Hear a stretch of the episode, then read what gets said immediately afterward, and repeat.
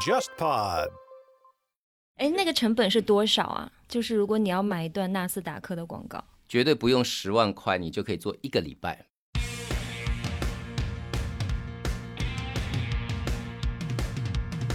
欢迎收听备忘录。你好，我是 Bessy 李倩玲。从二零幺七年往前的二十七年时间里，我一直服务于全球最大的广告集团 WPP，曾经担任 WPP 集团中国区的 CEO。我目前的身份是名投资者，运营着一家由我自己创立的早期战略风险投资 Within Link 贝西投资协作体。大家好，我是 Jenny 刘雨静，一个长期关注广告营销行业的媒体人。我会和 Bessy 一起联合主持这个节目。观察有趣的创意是我的工作，也是我的兴趣所在。在全新升级的备忘录中，我们关注广告营销行业的前世与今生，关注科技如何助力商业，关于为什么广告拥有改变我们行为的力量，为什么广告和我们每个人都息息相关。二零二零年备忘录，期待您继续和我一起进入每一个正在发生的商业现场。如果你拿得到一个在市中心的一块非常好的牌，就那一块牌赚一辈子这样。所以有很多公司，老公总经理，老婆财务总监，小舅子工程部，三百万三个人。国内有非常多的企业想办法的要到纽约时代广场的纳斯达克那块屏上面去上个画。这个美国这家公司，他收到上画的材料的时候，他也没办法分辨，因为都是中文，就不管了，反正我已经收钱了，我就放弃。其实那个就是过年的拜年片。对对对。标志性的地方的户外做得好的时候，会让城市变得更漂亮。它它不是一种打扰。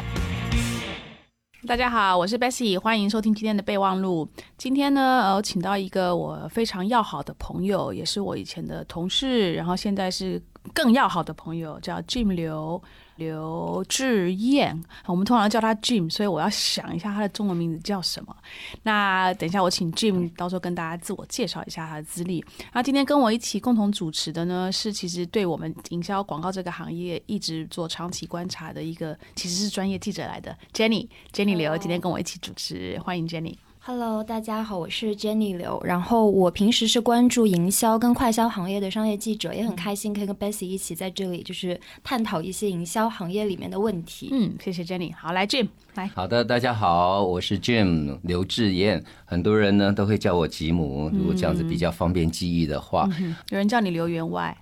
啊，对，刘员外，因为 你长得就像刘员外，是因为我们家里我们后宫有三千啊。OK，好。然后之前呢，其实我们从一路也是从饭店开始啊，一直走到 agency，那做过盛世长城。对，来讲清楚，饭店是什么意思？你是在饭店业做过？是我的第一个工作，其实是呃饭店的大堂接待，一个 receptionist，然后一个很好的机会，让我可以。进到广告公司，就是当初的盛世长城，然后回去服务我原来的饭店 Grand Hyatt，然后在一路做过的电视台。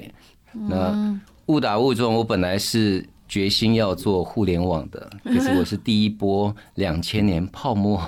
死掉的那一批，所以在所以在无奈之下，我只好来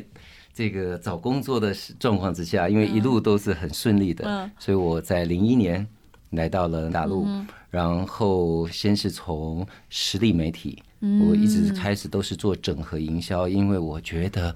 传统做媒介计划很无聊，所以我就做整合营销。所以当年呢，大家如果早一点的人，大家很清楚，钱柜在零一到零五年的时候，每个周末我们是最常帮客户订那个包厢的。原因是整个营销还要帮客，这还包括帮客户订钱柜 KTV 包厢的服务。是因为钱柜的等候区，包括开机广告，所有里面可以用广告做的地方，我们是独家的代理权。我记得，我记得那个时候，其实实力在中国是非常非常强大的一个媒介代理公司，而且是很早的，就是媒介代理公司就开始在谈整合营销这件事情，对不对？所以那时候我就是从不同的渠道去做这件东西，然后还有做产品植入，甚至我们当年还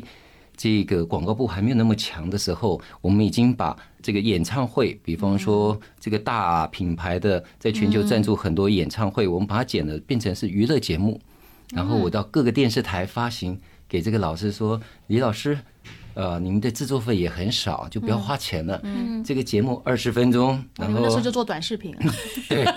我们长视频，因为我们二十分钟。OK。然后呃，这边还有一点这个大家茶水费。嗯。然后两分钟广告给我，我把两分钟广告再拿去卖。所以当年这是一个很好的生意。嗯。可是做了两年就没有好光景，因为广告部就知道他们的这个油水都被。外面的人，所以广告部起来之后，那个生意就没有了。嗯，那我后来也建立了实力的这个互联网部门。OK，所以那时候就是跟你从整合营销，然后就转去做互联网，同时做哦，同时做。对，因为整合营销其实我觉得，因为有很好的这个同事一起做，他们可以分担了之后，我就去开了互联网部门。嗯，那一直到零五年的一月一号，才突然之间，因为就是。这个也算是实力的一个转类点了，就必须要去接户外这么更大盘的。所以我们那时候有三个 I，那个户外叫 Impact Interactive，嗯，跟 IMC，Interactive 就是互联网了。互联网那年代的户外其实量是很大的，比互联网，嗯，啊，我我们当初其实主要的客户就是诺基亚，嗯，然后所以诺基亚在新浪首先开那个。窗呃门帘的那种，当年还在门户网站很厉害的时候，我们是属于那年代的。嗯，啊，那误打误撞，其实现在不应该，不知道是应该后悔还是怎么样子？为什么当年没有留在互联网？我的两个总经理，其中他们的这个公司后来都已经卖给了大传播集团了。嗯，OK，所以你是零后来零六年，对，然后呃有一个，所以我们就必须我去重整户外，嗯，所以其实是以一个新人的角度，我们完全不管户外的规则，我们希望打破，嗯，因为呃呃户外其实比起其他媒体，我们待会儿可以聊聊，可是户外有很多先天的限制，它有迷人的地方，可是它它其实跟很多媒体都是不一样的。它长出来的样子，或者长出来的过程就是不一样，所以我们就打破所有的规则，嗯。那一直到了这个零六年，嗯，其实就到了群艺，嗯，啊，吸引我的地方是因为有人这个时候有一个很具眼见的人要把户外变成。真正的一门生意，做一个专业的 agency 来让它，嗯，那其实让我感觉户外不再是一个附属在媒介计划里头媒介采购部门的一个，嗯，就是钱钱没花完，那就是上上户外对，而是可以操作品牌，甚至于把这个概念做大的一个地方，嗯，就是，所以我零六年就到了群益，嗯。啊，嗯，其实也是 basic 的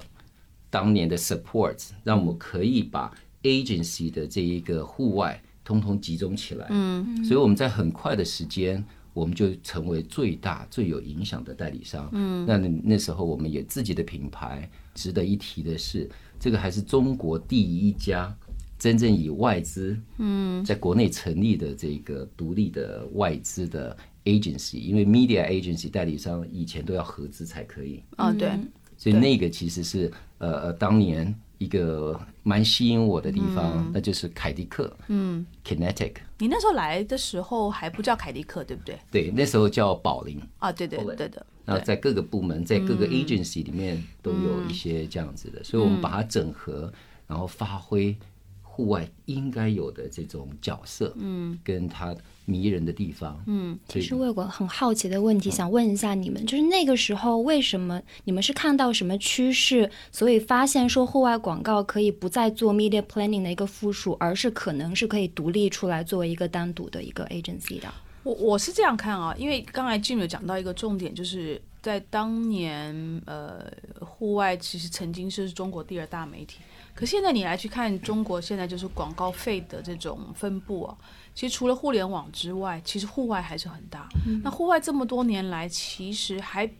不太像纸媒，纸媒受到互联网的影响比较冲击比较大，但是户外呢就一直还我觉得还蛮稳的，而且户外就不断的在衍生出来自己的一些新的形式。这个我相信等一下 Jim 会跟我们讲，尤其最近的一些的发展。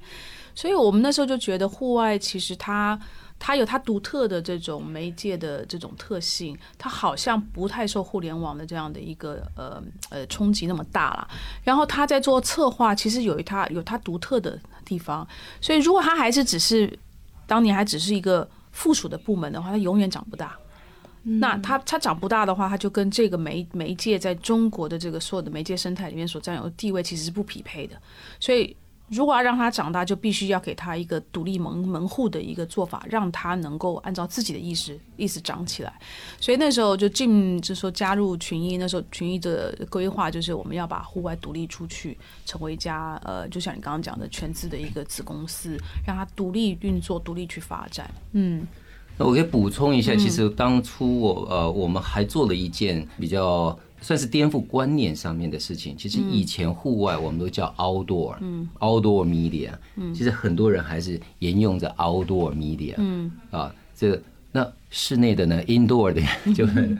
所以其实我们当年成立 Kinetic 酒会上头，我们特别在强调我们未来的走向，就是说从这一刻开始，我们希望用一个全新的这个视角去经营这个媒体。嗯，因为我们要把它改成。Out of home，嗯，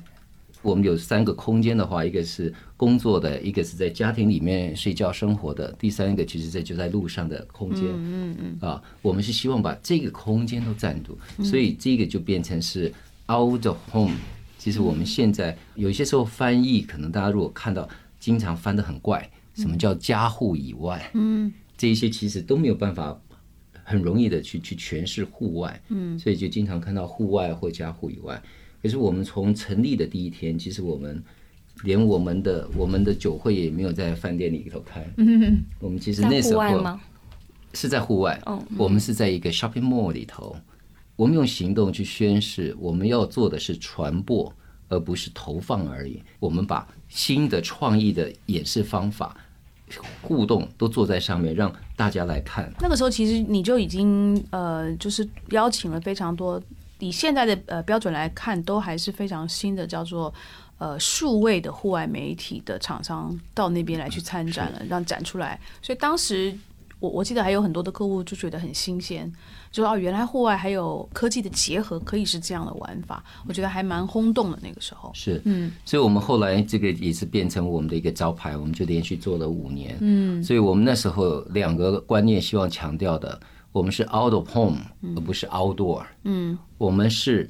communication，就是我们要做整个传播，而不是只做 media，嗯嗯的这个投放，因为我们觉得户外的功能，因为它在真实环境跟人的。这个互动关系这一些其实是应该更深的，嗯啊，所以这个是我们当年呃我们的愿景跟理想，应该可以这样讲。哎，我我要问一问你一下啊，俊，就是依照你刚才去描述你的整个的职业生涯，你其实是零六年才开始做户外媒体的，零五零五零五之前，其实你你其实做的事还蛮整合的，你互联网也碰，可是你零六零五年开始接触户外，你到现在就一直还蛮专注。在户外，这个媒介到底是什么样的吸引力，让你让你决定？就是至少我目前看起来，你过去这十几年来，还有可能未来的这十几年，你都还是以户外为主。它到底是什么东西吸引你？其实我一直想要尝试做别的，那为什么我还是绝大部分在户外？因为我觉得户外太久没有人做过，它该被提升的。那户外还是非常的本土。为什么呢？为什么这么久？大家都没有想到说，跨足到这个这么有独特性的媒体来去把它做提升。这个其实就要先从它的设置证来说起啊。其实大家回想一下，除了这个最有钱的公司楼宇电视以外，嗯，很多人其实，尤其是我我听众，如果你不是从事我们这一行业，你很可能更更难想象。嗯，如果是从事我们传播行业的，你说哪一个是全国性的？户外媒体资源，你很可能很难想起。Jenny 有想起吗？除了分众，真是想不到其他 楼宇广告之类，没有。其实我们很难想到，因为呃，你要做一本杂志，你的刊号是属于全国的。啊，互联网跟电视更是都是要全国要到中央来批。户外你要做一个 LED，你只要当地批就可以了。嗯嗯。当年我们在一起合作凯迪克的时候，我们每年要答谢供应商，因为这些诸侯，我们这样形容他，他在自己的一方地上，你可以很难想象，我们的一些省会城市，嗯，都还有。可能有这么大的一家公司占据了、占有了百分之六十以上当地所有的户外媒体。这么大？你讲户外是哦，大牌、大牌，还有包括候车亭、公交车，它是在那一个城市里头，关系从上到下打点到很到位，所以它几乎是。这个城市是一个地域特色非常鲜明的一个媒体。是你没有那个地域的关系，你有再大的、再多的钱、再大的实力，你也不一定拿得到这些阵地。是，而且我知道户外其实，如果你是一个，你虽然是一个小公司，可能就老板一个人加一个助理，但是如果你拿得到一个在 CBD 就市中心的一块非常好的牌，你可能就就那一块牌就赚一辈子这样。其实我可以举一个例子，就是呃，零八年北京奥运的时候，嗯。其实我们的政府非常的聪明，因为当我们拿到了奥运门票要举办了之后，嗯其实零八年往前三年，北京已经开始停止给户外设置证，就是怕到时候如果你们要配合这个奥组委会有特别安排或者什么样去做，所以我们在北京已经有两三年是活在那个没有设置证，设置证户外设置对设立的设置证对就是。政府批给你准你这个牌子可以设置在这个这个地方，等于说你的执照一样。哦，没有这个设置证，你就是一个无照经营的状况。这个执照一发是发几年？这个执照其实每个地方都不一样。有一些地方呢是一年一发，有一些是长一点，有些干脆不发。谁负责发这个东西？地方政府吗？还是？这个是属于地方的，可是现在每一个地方都很头疼，原因是因为对户外设置的喜好，经常是新来的一个市里头领导的喜好会影响蛮多的，所以大家为了方便执行业务的这个准确度，可能要花很多时间，因为各地的状况非常的多，所以它不是统一由当地市政府的，比如说是这个城市建设，或者是说市容管理的。的这样的一个部门不一定，其实是在某些部门里头，可是因为呢，有些城市两三年都没有发过设置证，然后人一轮替之后，很多人根本都不知道怎么样再去重新办这个证。那在政府里头，很多时候他们是宁可少事都不愿意多一事。嗯嗯，所以如果我今天要主动的去跟市长报告，或者是市容，或是工商。报告说，呃，我们要批给这个设置证，所以我把这个流程完善下来。大家问你为什么要做这件事情？如果这个过往，可是因为过往很多记录都已经不能够现在时间拿来用啊，所以设置证这件事情啊，这样是不是代表着政府的领导们对于户外其实是一个不一定公平的一个负面的印象？所以这件事情就一直没有把它。好像拎起来有系统的去做这件事情。是的，当年在呃零五到一零年，中国的户外，尤其是中国的电子媒体，是在全世界呢是跑得非常快的电子户外媒体。因为那个时候，呃，市里头很希望美化城市，就推出很多灯光工程，所以他们很乐得在这个商圈里头有一个漂亮的 LED，而且。因为中国是世界工厂，所以我们又有这个生产上的优势。所以，如果我们看历史的话呢，其实我们曾经有个非常辉煌的五年，是中国数字化，嗯，数户外的数字化的发展。所以，这个跟政府也有很大的关系。当政策鼓励你，啊，还有一个就是要重大事件的宣传通道，所以他就可以批，我同同意，同意，同意。可是现在。当经济发达了之后，却又面临大量的拆除，LED 的那种吗？LED 还有大牌，所以您可以看到，我们现在在上海，上海的环线上面几乎也都没有位置，没有没有东西上的。可是我我很好奇啊，为什么政府通通常对于这种户外是一个负面的一个？你去想想看，那个美国那个纽约时代广场。那时代广场的那那一个小小的那一撮地，当然他他们这边的户外是他们是私有化经营，它跟政府可能没有太大的关系啊。但是他们就是他那个户外的，就是那个屏用的好的时候，其实他他反而变成时代广场的特色之一。是很多人会到时代广场去，就是站在某一个屏的前面，他会去照相。然后我们我们也提到，刚才在闲聊的时候有提到，像时代广场里面的纳斯达克那块屏，它是有它标志性的意义在那里面的。所以其实户外的媒体，你管得好，然后你你你鼓励厂商用得好的时候，它其实会变成市容的一个非常有意思的一部分。是，的确像 Basic 讲的，其实在国内有很多呃，还是有些领导他看得到，嗯，那甚至于他们还知道，当你拆除完了之后，其实我们我们都可以讲，当年凯迪克其实因为业务还算蛮大的，嗯，所以我们还是当当年还是卢湾区的时候，嗯，我们是卢湾区的缴税大户，所以你一旦你放掉这个地方，你没有替代的东西，嗯，其实这些正规客户可以投放的钱，然后我们的纳税，而且这些税是都纳在当地，因为我们刚刚提到。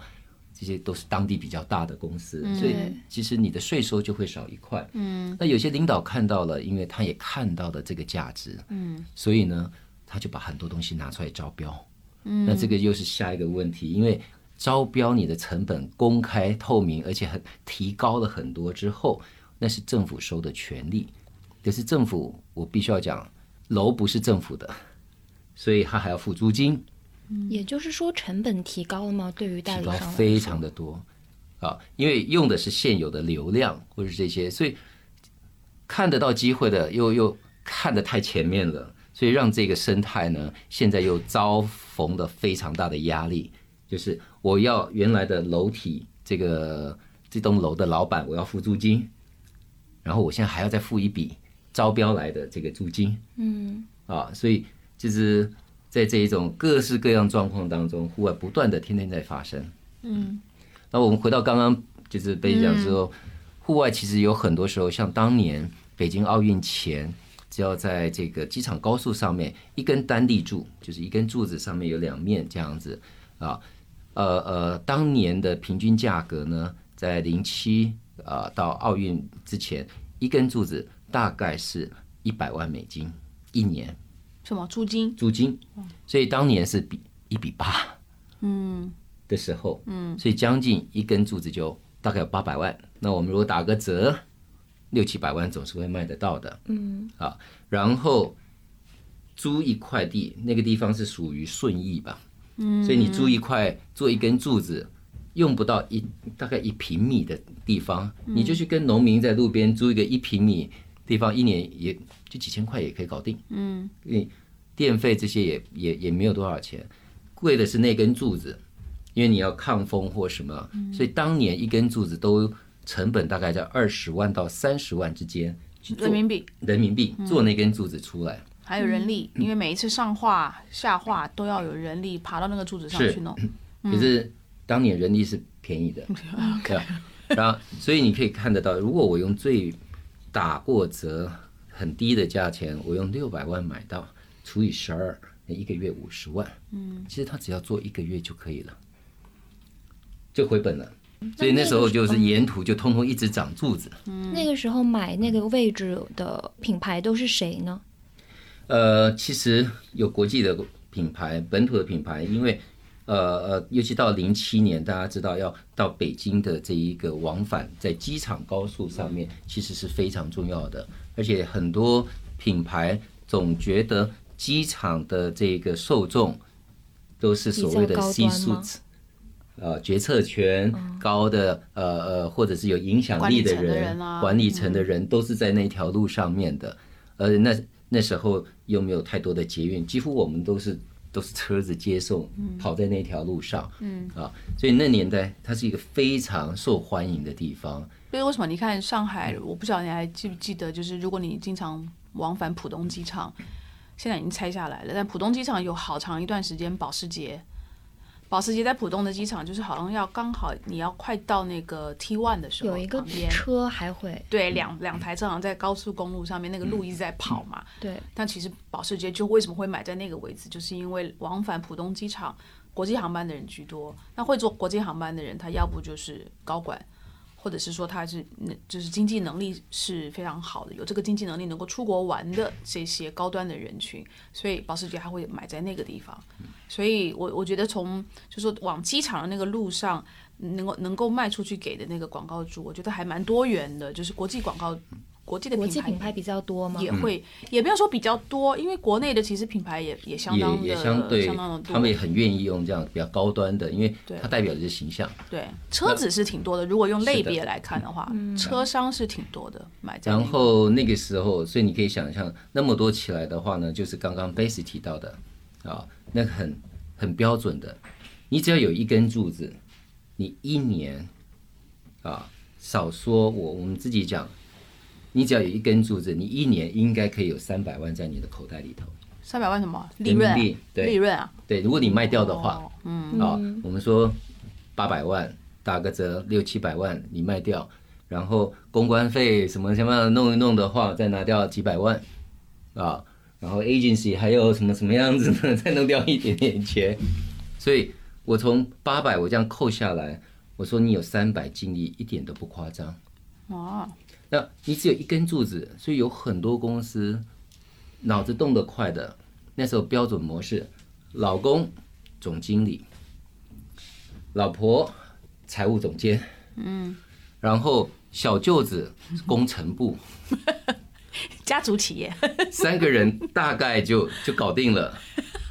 三百万三个人，对一根柱子，这个这个利润是很好的，嗯。所以你就知道，就是说有很多这个看得快的，然后跟会跟当地农民大家会盘一盘东西的。所以户外有些时候，如果当你不管的时候，聪明动脑子的人就这样一个个不断的现在还有这种机会吗？你觉得？现现在没有这种机会了，因为呃，首先因为政府管得多，像我们现在碰到最大的问题，甚至于连环路上面的高速路上面有几个省的高速路是全部通通都拆的。哇，就是不可以有那个大牌吗？就任何户外，他可能都不给，都不不让。有很多也拆啊，所以所以这个其实也就是说，从一个粗放，当初是很粗放，大家也没有人管，而且这个权力又是下放在各个地方，那突然之间整个的经济起飞，甚至于大家也看到国外，我们刚刚提到时代广场，各个地方都在参与，就是说这个其实都是代表价值。那每个人对价值的要求跟想要占有的状况是不一样的，也就。错综复杂，产生了很多。我宁可让你没有，大家都不要有。其实很可惜，真的很可惜，因为我们刚刚一个讲时代广场，还有就是伦敦的那个 Piccadilly Circus，那个那边有一个环形的，对 Piccadilly Light。对，他们就是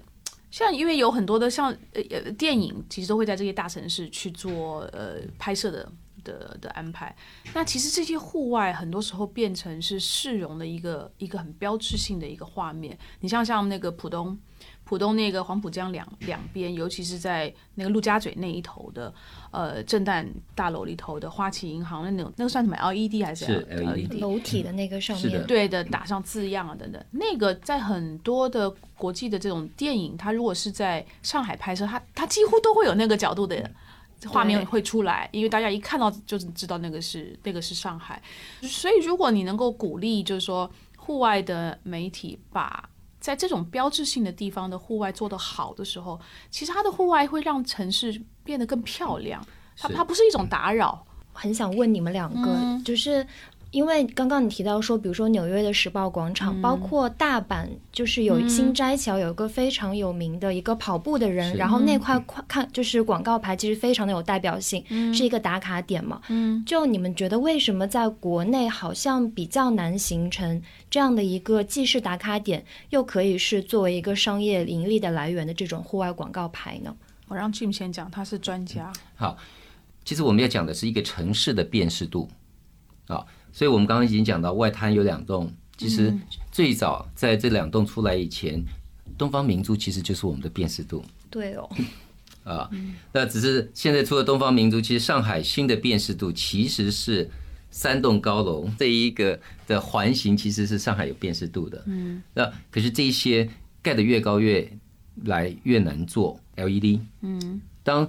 形状太怪、太这一些的时候，其实。都不方便品牌做广告，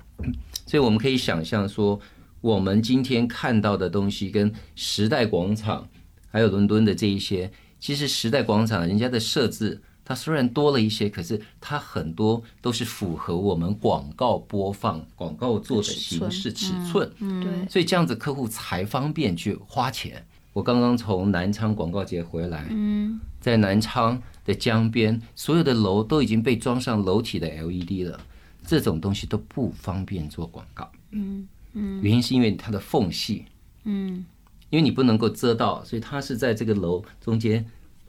隔一公尺或者隔多少距离，这样才看得透嘛，所以它的那个灯带是小的，这个是花很多很多钱的，可是久了就没有辨识度，嗯。那我的观察是，因为前面刚才 Jim 有讲到一个重点，就是，嗯，如果今天要设置这个户外，它是要跟政府拿一个所谓的设置证的。那如果这个设置证它是一年一发，或者是多年一发，它那个多年不会太长久，所以所有拿到这个设置证或是拿到这个许可可以在这边设阵地的厂商，他肯定是说我在这个证的期间之内，我要想办法赚最多的钱。嗯，那因为我不知道我这个设置证下一次再续的时候还能不能拿得到，所以大家并不是用一个长远的一个心态来去看，哎，我这块牌我可以怎么样不断的对它经营，然后不断的用技术提升，提升它的画质感等等的，然后让它变成不是只是一个打扰路人的，或者说破坏市容的户外，而是一个跟是跟旁边的市容结合的非常好的一块，刚才讲的城市辨识度高的一个屏。那纽约时代广场，还有像伦敦的这种，其实他们很多的那个户外的公司，它它是它都是私有的公司。然后呢，他比如说纳斯达克那块屏的那个背后那个老板，他在那呃时代广场大概有三个屏吧，总总共应该是不少了。但是有三个最著名的屏，一个是纳斯达克，一个是路透社，对对，对面的路透社，还有另外一个是每一次那个大苹果掉下来下面的那一块，他的这块屏他已经拥有了至少十几二十年吧。是一家私有制的私有的公司，然后呢，他其实就是去跟那个大楼去买定这个位置，一签就签长约。所以当他当他是把它当成他第一个，他是他公司的主要的营业的业务，而且他一这是他自己的，而且他拿的是很长的时间的租约，所以他就会去想我怎么把它经营起来，然后让广告主觉得在这边上广告。是第一个，因为它很靠近消费者嘛，就是靠近在纽约时代广场那边。然后呢，它本身它打出来的这个画面是具有话题性的，尤其当社交媒体出来了之后，很多人都会去拍照，然后就上传到社交媒体。所以我怎么让这个屏本身画质不断的提升，然后让让大家看了觉得很享受，很很很赏心悦目的那种感觉。那消费者或是用户，他就自然会帮你宣传。那然后又因为它是时代广场，那它时代广场里面有好多个屏，那可能都隶属不同的厂商。所以呢，当有一个厂商他开始花大钱，比如说把我这块屏的画质提升起来的时候，他旁边的人肯定一定要做一样的动作，否则的话，我一上出来马上很明显那个落差就看出来。所以那个一提升呢，就是整个时代广场的提升。所以你现在站在时时代广场的中间，你就会发现非常多的游客在那边拍照。那这些都是干嘛？都是上传到社交媒体上面，他就是帮你在做免费的宣传。那广告主也很乐意在那边上，因为他上出来的画质真的很漂亮。我觉得这是就是一种，它是一种良性的互动。但是它它一定是对厂商来讲，他觉得我有这个投长期投资的动力，因为我知道我投资了，我就会有回报。他有这个动力，他才会去投资。否则我今天如果我只有这块屏只有三年。没有人会愿意去做长期的投资，因为我好不容易投资了，我升级了，结果哎，可能阵地不归我了，因为我拿不到设置证了，我还得把这块屏拆下来。这我觉得这是就是这就变成是一种恶性的循环。其实我觉得有时候对城市的市容，我觉得是就是你损失了一个非常好的机会，让你的市容用一个更有趣的方式体现在你的市民的面前，体现在大的媒体，然后尤其在。中国，我觉得呃，国际地位的提升有非常多的电影真的都在中国拍。那尤其像上海这种大城市，北京这种大城市，所以那个 LED 是会入镜的，你知道吗？所以你让它做得好的时候，我觉得对市容是一种很大的帮助。嗯，那我还要补充一点，其实，在除了技术屏的这个，因为我们国内绝对是可以拿得到最好的屏，因为像四 K 的屏。其实，在这个大兴国际机场，生产都是在国内生产，的，对吧？甚至大兴国际机场所有的屏都是四 K 的了。哇！那大兴做出来，你一定要有它其实大兴机场是一个凤凰的概念，是一只凤凰，然后他们衍生成为里面的媒体都是一朵一朵的花开，花开富贵盛世，这个其实就完了，这个广告就广告的那个 这个其实是一个很重要的传承。可是当我们不断在受着这个开放的冲击，还有我们我们的下一代他们看到接受到的时候，这个的定位啊，其实都是要被重新再去思考。你只要有一个用一个简单你只要用一个简单的方法去检查哦，就是国内有非常多的企业，包括那个 KOL 哦，在内想办法的要到那呃纽约时代广场纳斯达克那块屏上面去去上个画，即使我只上个十秒，但是我有一个截屏，我就可以在国内的社交媒体上面来去宣传，说我上了纳斯达克。可是你看，你看过曾几何时有任何国外的 KOL？说我要来上那呃，比如说上海的那个呃那个呃陆家嘴的呃震旦大楼那块屏，然后我要在那边上十秒，然后我拍照上，没有任何国外的 KOL 会想到，所以我我如果想要在中国的某一个标志性的，我应该上哪一个？没没有人会这样做。这这，我觉得这是一个非常简单去检查，到底你的户外的户外的媒体有没有做到那种吸引力，会会让别的人他愿意第一个拿着捧着广告费来。愿意上你的上你的话，而且他不是只是简单的一个做宣传而已，他还有很多就是就是哎，我可以，我我的企业成功或者我这个人做到成功了，我可以去在这个屏上上画，这这有点像纳斯达克敲钟是类似的概念啊，当然进不到里面去，但是是在外面外面上个画，我觉得是那种的那种的方式来去检查到底我们的户外媒体跟国国际上面的一些户外户外媒体他做的在刚才讲 Jim 讲的那个定位。我觉得这是一简单的检查的方式。那现在中国品牌想出海，包括 KOL，他们要在纳斯达克大屏投广告，他们一般会怎么买啊？呃，其实这个一个历史就是，最早先出海自己拥有媒体的是新华社，在新华社其实有一个部门，可是后来其实也有媒体在它的对面又买了另外一个屏，当然新华社的这个。影响力比较大，新华社就是在呃时代广场北楼，北楼。它的南楼呢，就是那个水晶球那个 crystal ball 掉下来的时候，所以那一栋楼才可以卖那个有价值的跨年转播。所以他们的套装会跨年的套装是跟着电视跟曝光，因为你在那上面播都会被被带到的。嗯啊，所以新华社，然后也有不同的这个媒体出去。可是这些都是一次性的，很很很没有策略的，所以有很多这种跑单帮的，他们做久了之后就知道说，哎，跟谁拿拿媒体，那反正拿回来之后就加价就好了。然后很好很好笑的是，因为他比如说我们刚刚讲纳斯达克那块屏啊，我们刚刚讲是美国的一个公司嘛。那当他接到一个中国的订单的时候，他他们可能也没那个能力去分辨这个订单到底是一家公司呢，还是他是跟我买了这个之后，他回去拆分成几十个订单卖给了几十个 KOL 或者小公司，他没办法判定。然后呢，我们其实遇到过的状况，看到就是就是有人去包断了，然后回来转卖给好几十个。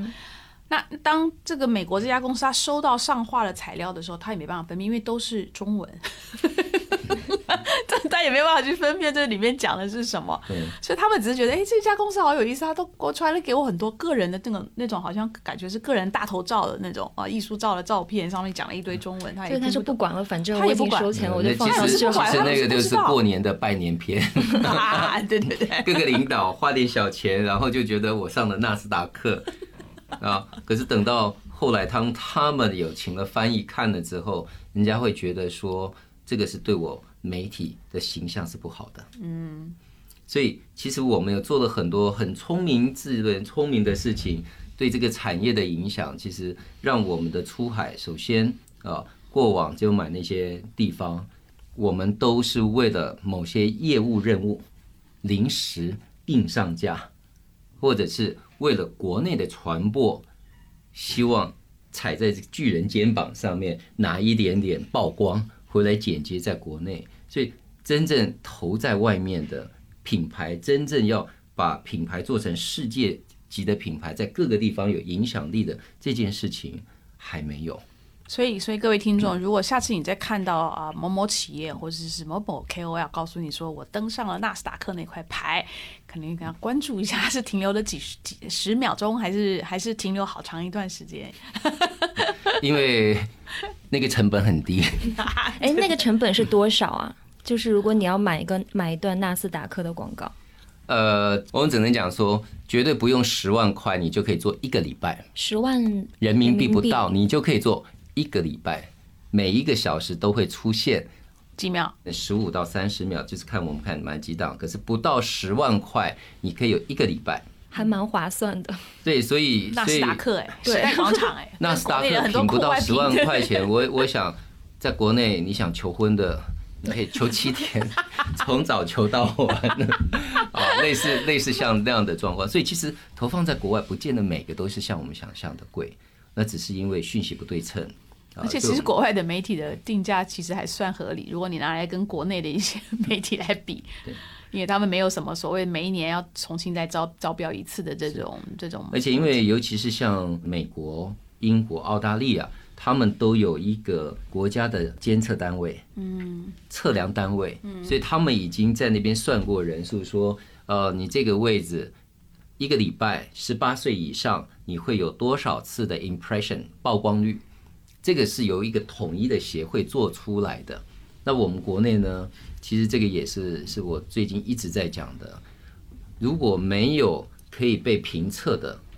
，no measurement，你就不可以被 management。然后你不能够被管理，那你就没有潜力再发挥的更好。因为我们现在几乎都是非常这个草莽的，甚至于大牌单一媒体类型，几乎都是媒体老板自己写多少就到了。我说这边有二十万就是二十万，四十万客户也没当一回事儿。可是最近我发现，就是从去年、前年还是去年开始，数字。户外媒媒介开始发达起来了，然后每一个就是做比较大计划的这种所谓的数字户外媒媒介，都宣称因为它是数字化嘛，所以呢，它是非常容易被监被监测。然后甚至是有现在有新的公司在谈，把区块链也放在这个户外的这种发布的这种，就是把发布这件事情上链，所以是都可以追踪得到，也不能篡改等等的。所以你你觉得有了这些科技的注入，科技跟这些户外的结合，中长程能够解决这个监测上面的问题吗？可以，其实我要把它分开来。其实我们最第一个最重要的问题，测量的部分来讲的话。中国的技术跟中国，因为中国是真正我们是活在互联网，还都在活在智能手机一代，嗯，所以我们只要用呃电子围栏或者这些走进来的，我都可以算得出来有多少人进到我这一块地方嗯。电子围栏是什么？他们其实是在地图上面设一个框，那只要有设备进来的时候，就会被计算到。最简单的就这样讲，就是说。那我所有的浏览行为也都是可以，还没有到那么远，没没没办法那么深。但是他只知道说，哎，我有一个人进到这个框里面，所以他的他讲的测量是说，就人流，就在算人流。因为我们以前的技术其实是用红外线，只要人经过这个地方，红外线被阻挡了，因为打去打回来就会知道有多少阻挡物，他们就可以算得出来这个人流有多少，因为你还有两个方向。其实过往是很简单的这种红外线，可是现在已经我们有这么高科技的这个这个移动设备都也可以解决。嗯，可是国内的方法是大家都只是为自己解决问题，我们并没有一个业界共同共有的。比如说百度、京东投的新潮，嗯，他们用百度跟京东新潮的数据去帮新潮做它的所谓楼宇的。受众数据，嗯，阿里用阿里的，每一家用各自的，所以到最后，我们不是又面临当年互联网在整合各家数据的时候，同样要面临我们一个统一基准的这个问题。那可是我个人觉得，户外不应该这么样复杂啊，因为户外还有一个户外那个大的震撼。其实是不可替代的。对，那种应该那种就是怎么去量化这种冲击哈，这种内容。所以我们如果可以有一个，因为我觉得大家要比的不应该是操纵数据这件事情。嗯。因为户外你不用操纵数据，因为你存在的地方赋予你那个生命，赋予你那个价值，所以不要去操纵流量数据。所以更是希望能够推动，如果大家可以有一个比较可以公认的，客户也不用猜。啊，不要说这边是十万人流的，你偏偏要卖它四十万人流的价格。现在其实大家都在还在改数据的这种观念，所以我才会讲说，户外其实第一步我们是希望让它先改数据，正规那那就是数据作假的问题啊。可是因为没有数据啊，所以这些数据他都说随便他说就对了。随便他说啊，我是问了警察局说这边每天有呃二十万部的车子过去，每一个车子我觉得应该是两个人，一点五个人，我就算二三十万，就这样子在算千人成本，嗯，这么没有技术性的。地铁好一点，地铁说啊，我这一站每天有多少票务，我就除以一个。好难想象哦，在一个就是中国是一个技术这么发达的国家，这个技术这么发达的市场，但是这个户外还还媒体还在用这么一个低端的哈低端的方式在做测量跟监测，这两个是两两件事情，对吧？而且因为它占了将近百分之十的中国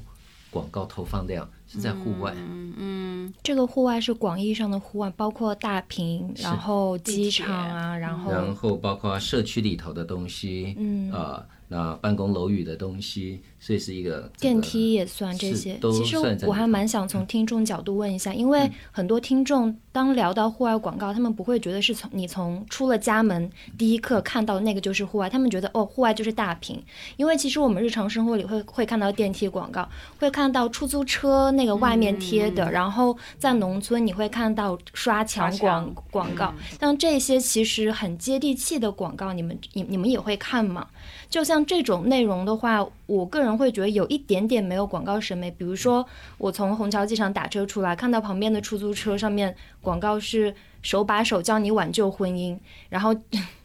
然后下面就是一个微信号，我很想问，这种是哪些公司在管理，以及就是他们的诉求是什么呢？哎，我也同样有问同样的问题，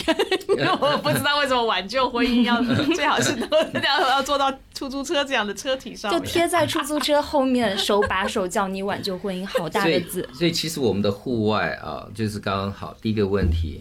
啊，我们如果从家里出门，如果你是住在高楼里头的，你一进到电梯，你应该电梯里面前后左右，甚至于还有做投影在电梯上面的，现在通通都有。对所以你到了一层的时候，外面有显示屏，其实。户外的人动脑筋快到，就是其实你现在在刷卡的时候，现在有门禁卡，门禁卡还有辨别脸，那个屏上面说你通过或什么样，这个也算户外，甚至已经有人把它拿出来卖，他还做了一个程序化概念，说非常精准，因为我一看这个就知道他是几岁，是男是女，我可以放一个广告给他，然后你走在小区的这个院子里头，你很可能看到刷屏机，然后你一走出去，出租车、公交车、地铁、共享单车，因为不行了，要不然也开始在做篮子上面的广告，嗯。啊，这一路上面到了商场、大卖场，其实都有屏，嗯，甚至于现在包括在地铁里头共享雨伞上面那一块也是户外，然后在餐饮里头等候的点单，已经有人动脑子动到就是你的排号，跟餐厅讲，我帮你设一个你的等号的那一个显示牌，然后底下啊这边也都可以做东西，所以你可以看得到，包括桌上的贴纸，然后上飞机一系列的你想得到的东西，通通都是。那因为这么多东西，其实很多还管不来。嗯，那你刚刚说为什么有一些广告会出现在某一些的，就是你从消费者的角度觉得不太合，不太好像不太匹配的。而且是不是简单粗暴比较好啊？嗯，我我觉得是这样啊，两个就是他为什么会选这个媒体？我觉得啊，它它的核心问题就像刚才 Jim 讲的，就是户外媒体的种类真的非常多，但是呢，它的就是嗯监测还有测量的数据其实都不是那么的公允，所以你很难去做一些比较科学的的规划，所以你会发现很多的品牌呢，它在做户外投放的时候，我觉得是拍脑袋。那有的时候拍脑袋的根据是什么？就是哦，它这个媒体的数量很庞大，像比如说出租车，在整个整个上海市有多少万台的出租车，所以当他在卖这个广告给这个某这个你刚刚讲的这个所谓的婚姻顾问的这个这个公司的时候，可能说，哎，你的话可以上在五万台的出租车的车体上，那这个量级听起来非常的大，但是他就是他只能告诉你数量，他就没有办法再去告诉你任何其他的跟这个媒介它的效果测量有关的数据，因为他没有这个方面的数据，所以在国内，我我相信在其实，在全全世界很多城市都是这样啊，就是。户外这一块，其实它的那个数据就它就不会有像互互联网媒媒介这么的，就是它数据量的广度跟深度远远不及互联网，所以在户外的呃传媒的这种使用上面，就会出现很多一些我觉得很不匹配的，就是它的它这不要说我们先不谈内容，我们就谈它这个这个类型的广告，跟它所就是投放的这个载体，你就会看到非常多这种你会觉得非常不契合的广告。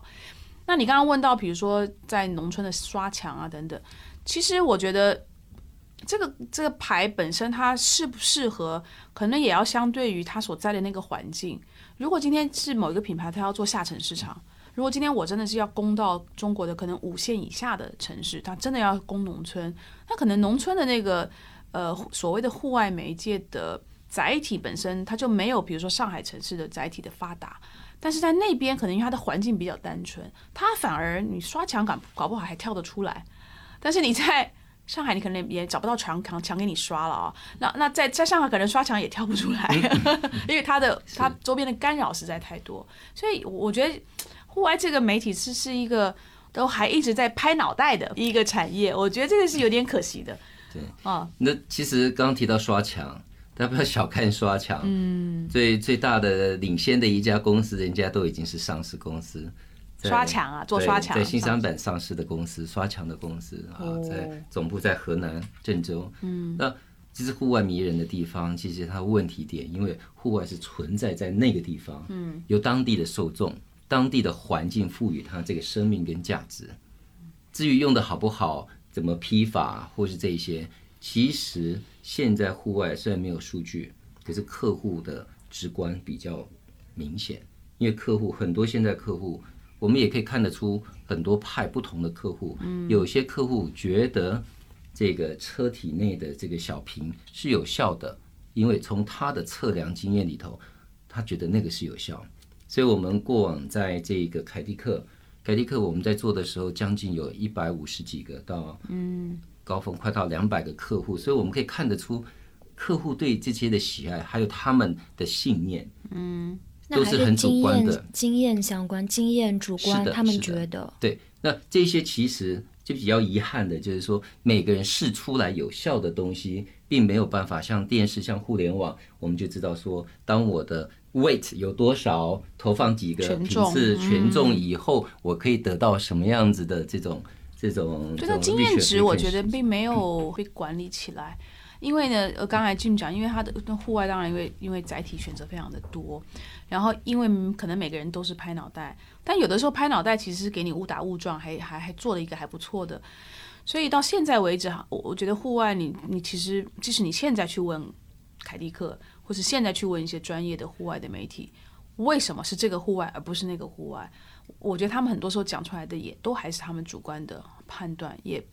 并不是说的我有一个行业的标准或者一个什么准则。嗯，那我我们今天很感谢呃 Jim 来跟我们做这么多的分享。我其实觉得今天时间因为很仓促哦，你你其实才只讲到你的户外的经验，可能大概十分之一。我我觉得户外这个。议题是很有意思的，我们刚才也没还没有时间去谈最近在做的一些新的那种数数字的户外媒体，所以看看 Jim 有没有时间，我们也许再找机会，我们再录第二集。我觉得户外这个媒体真的是迷人的，但是我觉得有非常多的，现在正正好在中国发生了一些很很很刺激的事情，我也想请 Jim 跟我们的这个听众来分享你对整个的业界的看法跟观察。所以如果你有时间的话，我们再约你过来来录第二集。好的，我也非常乐意，希望很快有时间可以跟大家再来聊天。嗯，然后看看下一集，我们做第二集，我们也再请到 Jenny 来跟我们一起做分享，因为她长期观察我们这个产业，所以我觉得她问题还问的挺到位的。我觉得这样的聊起来，就感觉三个产业的人一起聊。所以今天也感谢 Jenny 的时间，谢谢 Jenny，谢谢 Jim，谢谢。